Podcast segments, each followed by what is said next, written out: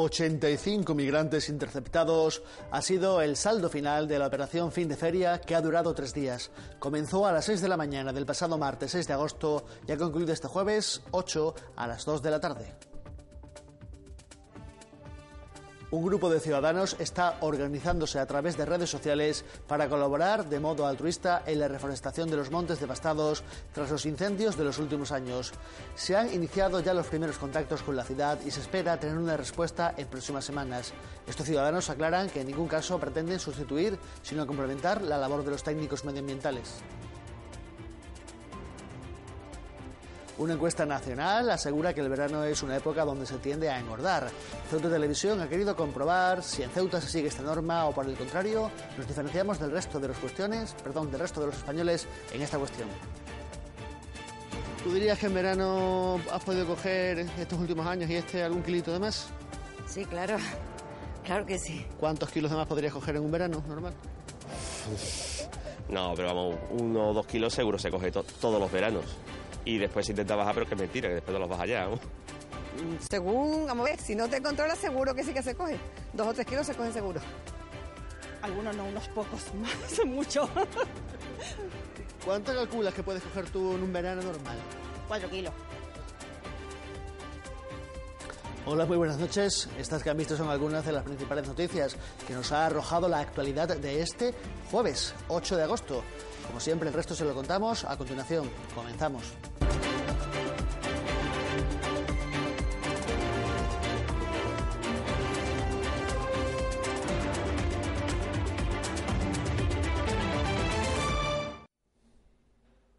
La operación fin de feria se ha dado por cerrada este jueves 8 de octubre a las 2 de la tarde. El saldo total del operativo ha sido la intercepción de 85 migrantes que trataban de cruzar el estrecho ocultos en las atracciones de feria. La operación fin de feria comenzaba a funcionar durante la madrugada de este martes día 6 a las 6 de la mañana, además del extenso operativo desarrollado en conjunto por los cuerpos y fuerzas de seguridad del Estado durante toda la semana de feria, componentes de la Guardia Civil y del Cuerpo Nacional de Policía establecían un férreo control en el puerto. Empleando medios técnicos, cinológicos y humanos, agentes de ambos cuerpos han mantenido hasta este jueves a las 12 de la tarde un operativo en el que se realizaban inspecciones exhaustivas de los vehículos y atracciones de los feriantes que esperaban para embarcar con destino a Algeciras. Previamente, el Instituto Armado había realizado una patrulla por la explanada del muelle de Poniente, donde suelen reunirse menores migrantes. En el global del operativo, los agentes han inspeccionado 380 vehículos, entre 114 camiones, 154 remolques, 39 caravanas y 41 turismos. El número total de inmigrantes interceptados ha ascendido a 85. Entre ellos eran 39 de nacionalidad argelina y el resto marroquíes, 19 menores y 27 mayores de edad, unas cifras similares a las del año anterior, donde fueron interceptados 82 migrantes.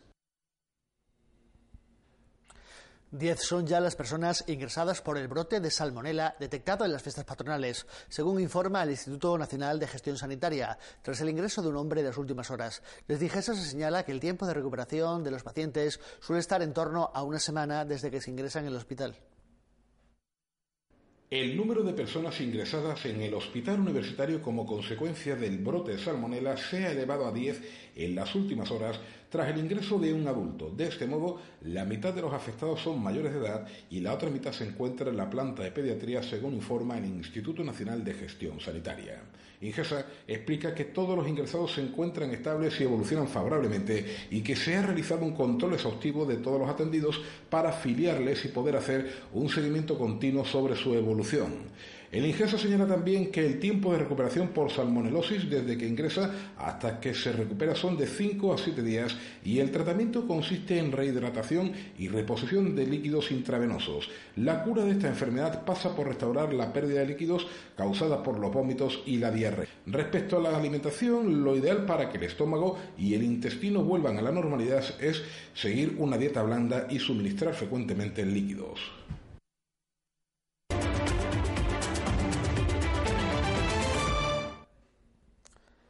La industria del juego motivará unas jornadas técnicas a mediados del próximo mes de octubre en nuestra ciudad. Se espera contar con la presencia de importantes ponentes, toda vez que el juego online parece ser un nicho de mercado a explotar por la economía local en los próximos años. El programa, así como el sitio en el que se desarrollará este seminario, siguen concretándose.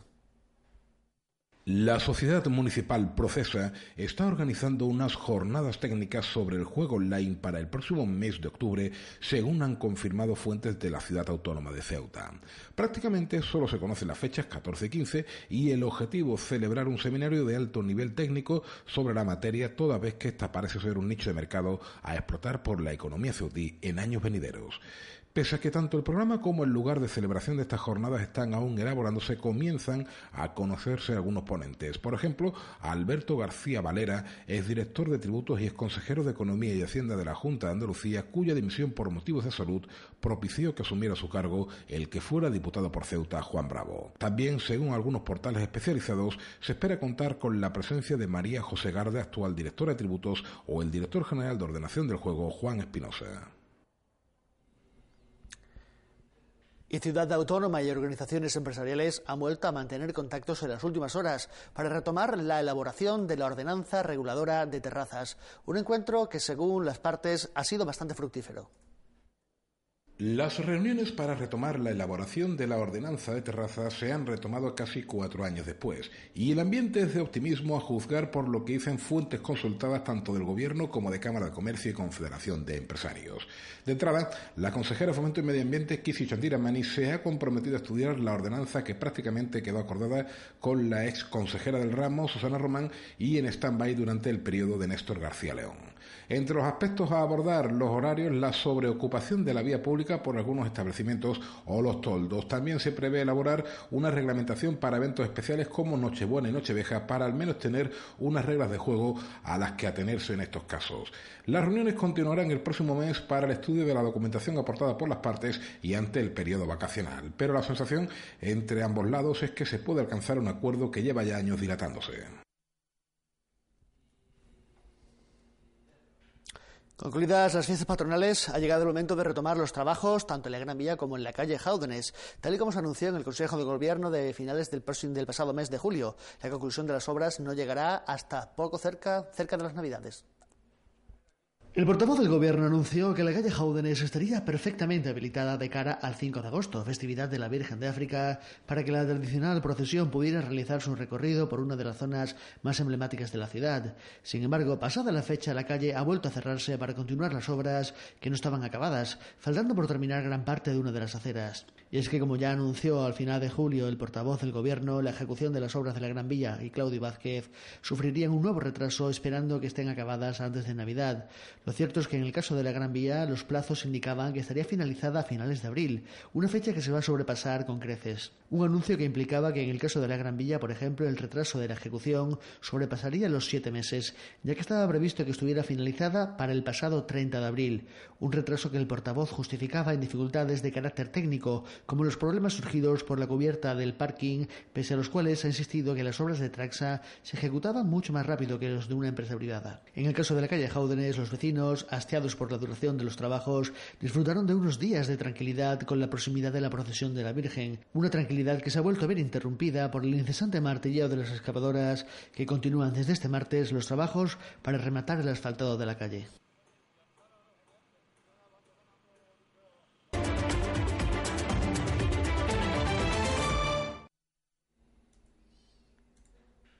Y la respuesta ciudadana a los continuos incendios sufridos en la zona oeste de la ciudad no se ha hecho esperar. Varios de ellos, varios ciudadanos, ya han comenzado a organizarse a través de redes sociales para colaborar en las tareas de reforestación del monte en cuanto sea posible. Reclaman participar en la zona de Calamocarro o en los incendios de años anteriores. La respuesta ciudadana a los continuos incendios, hasta cinco en el último lustro, dos de ellos desde el pasado 7 de julio, que asola la zona oeste de la ciudad, no parece quedarse, en esta ocasión, en expresar la lógica indignación y tristeza.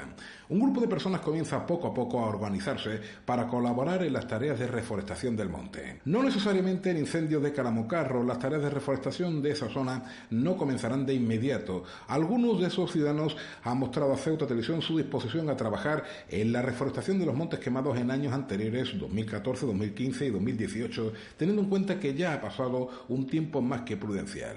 De momento no hay respuesta pese a las consultas efectuadas. Aclaran que en ningún momento pretenden sustituir, sino complementar a los profesionales que serán los encargados de estas reforestaciones y cuyas indicaciones serán las que se sigan. Se trata además de una labor voluntaria y altruista por parte de estos ciudadanos que explican que el campo para resembrarse tiene también determinadas épocas en el año. De momento están a la espera de la respuesta de la ciudad autónoma tras algunas consultas efectuadas antes de comenzar con la campaña de captación de voluntarios para contribuir a enmendar la visible y sangrante herida de nuestros montes. Y ahora cambiamos de asunto. El grupo de Vox en el Congreso cuestiona que el Gobierno destine una partida económica de 26 millones de euros para una flota de vehículos de refuerzo del control de las fronteras en Marruecos, en lugar de invertir ese dinero en mejorar las situaciones de los cuerpos y fuerzas de seguridad del Estado en Ceuta y en Melilla. Han anunciado que pedirán explicaciones al Gobierno.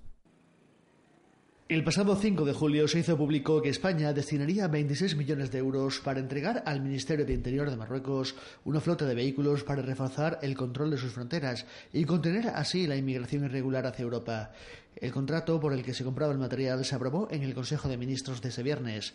La secretaria general del Grupo Parlamentario de Vox en el Congreso, Macarena Olona, ha señalado en Twitter que es una vergüenza. Los 24 de Vox exigiremos en el Congreso el detalle de las finalidades a las que se destinan esos 30 millones de euros. ¿Por qué Marruecos y no nuestras fuerzas y cuerpos de seguridad en la frontera sur? Una iniciativa que se hace eco de la crítica de la Asociación Jucil, Justicia para la Guardia Civil, que pone en tela de juicio la idoneidad de destinar esos fondos al país vecino en lugar de dedicarlos a mejorar los recursos propios y cubrir las carencias de medios materiales y humanos tantas veces denunciadas por miembros del cuerpo de la Policía Nacional y del Instituto Armado. Piden medios de autoprotección para poder combatir asaltos masivos como los que se produjeron el pasado año en la Valle de Ceuta o el frustrado intento de salto a la Valle de Melilla de principios de agosto.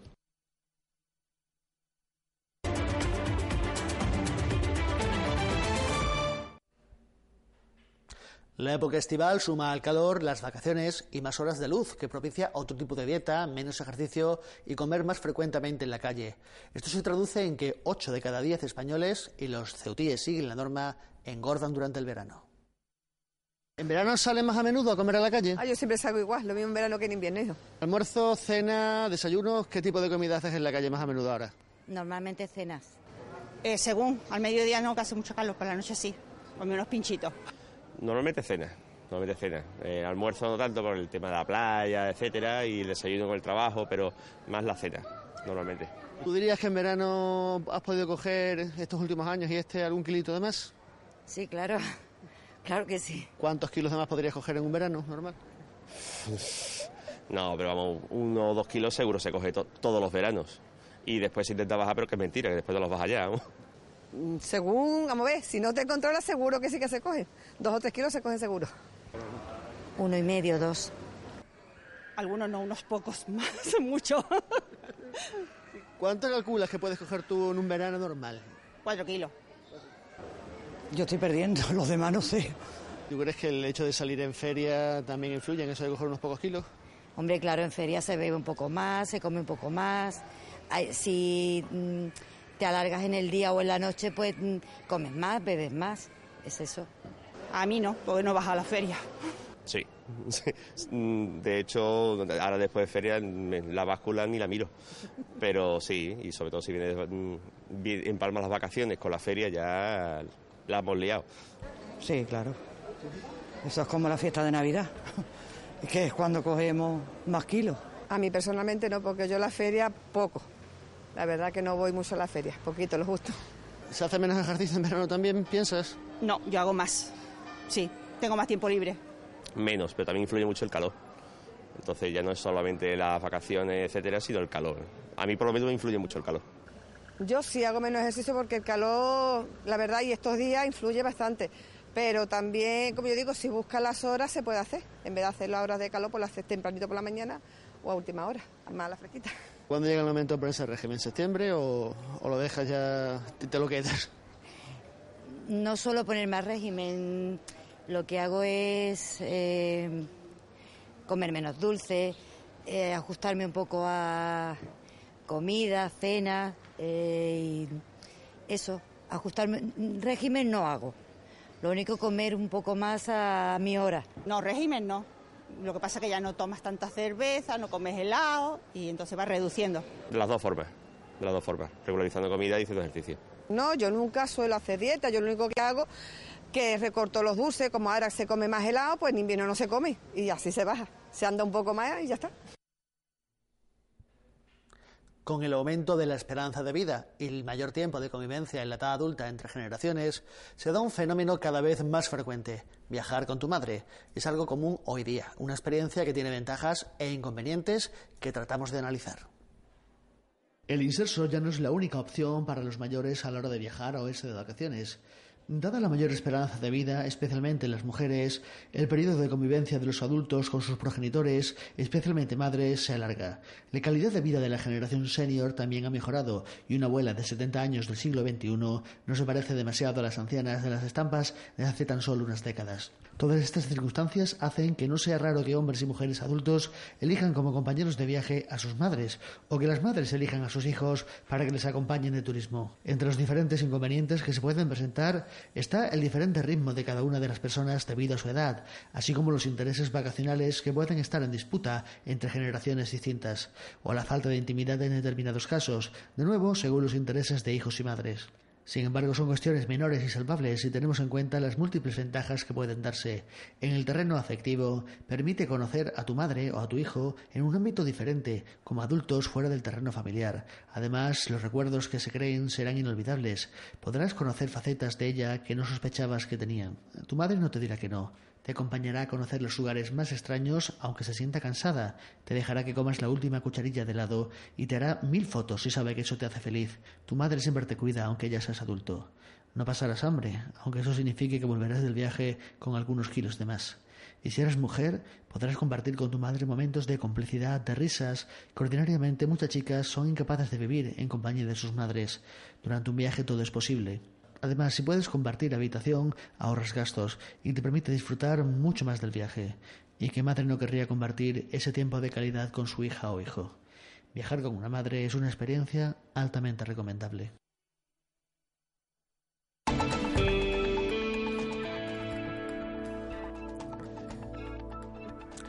Pasamos ya a ofrecerles el pronóstico del tiempo para este viernes 9 de agosto, como siempre, cortesía de la Agencia Estatal de Meteorología.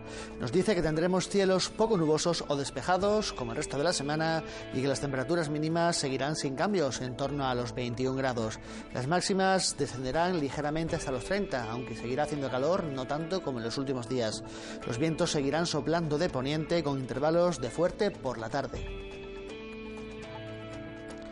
Están viendo en sus pantallas el número premiado en el sorteo de Cruz Roja de este jueves. Ha sido el 428, 428, Alicante.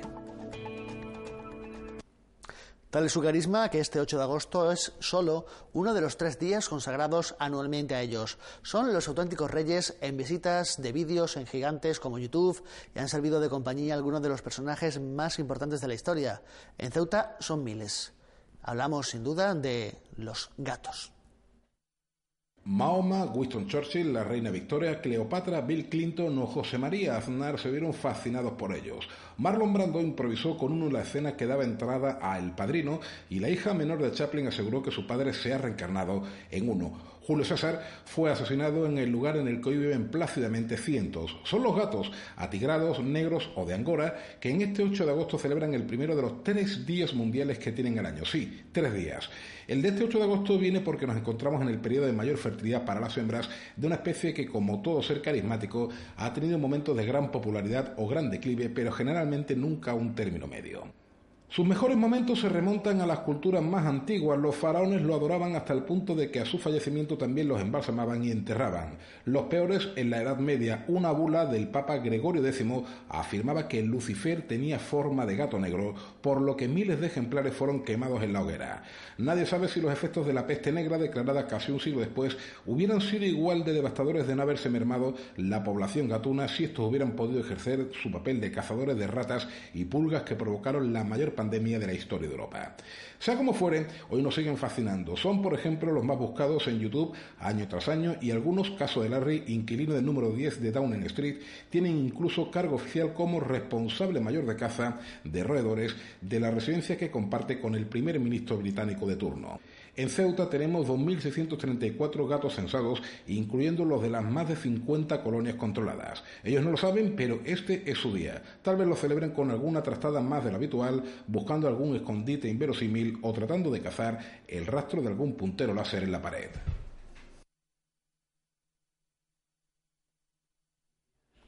Y hasta aquí la actualidad de este jueves, así que nosotros nos vamos ya, pero como siempre no les abandonamos. Les seguimos acompañando contándoles todo lo que ocurre en Ceuta a través de nuestros perfiles en las redes sociales, Facebook, Twitter e Instagram y por supuesto aquí en su página www.ceutatv.com. Volveremos como siempre a las 9 de la noche mañana viernes para seguir contándoles todas las noticias de Ceuta en nuestro informativo. Pasen buena noche, no nos olviden, vuelvan a vernos. Chao.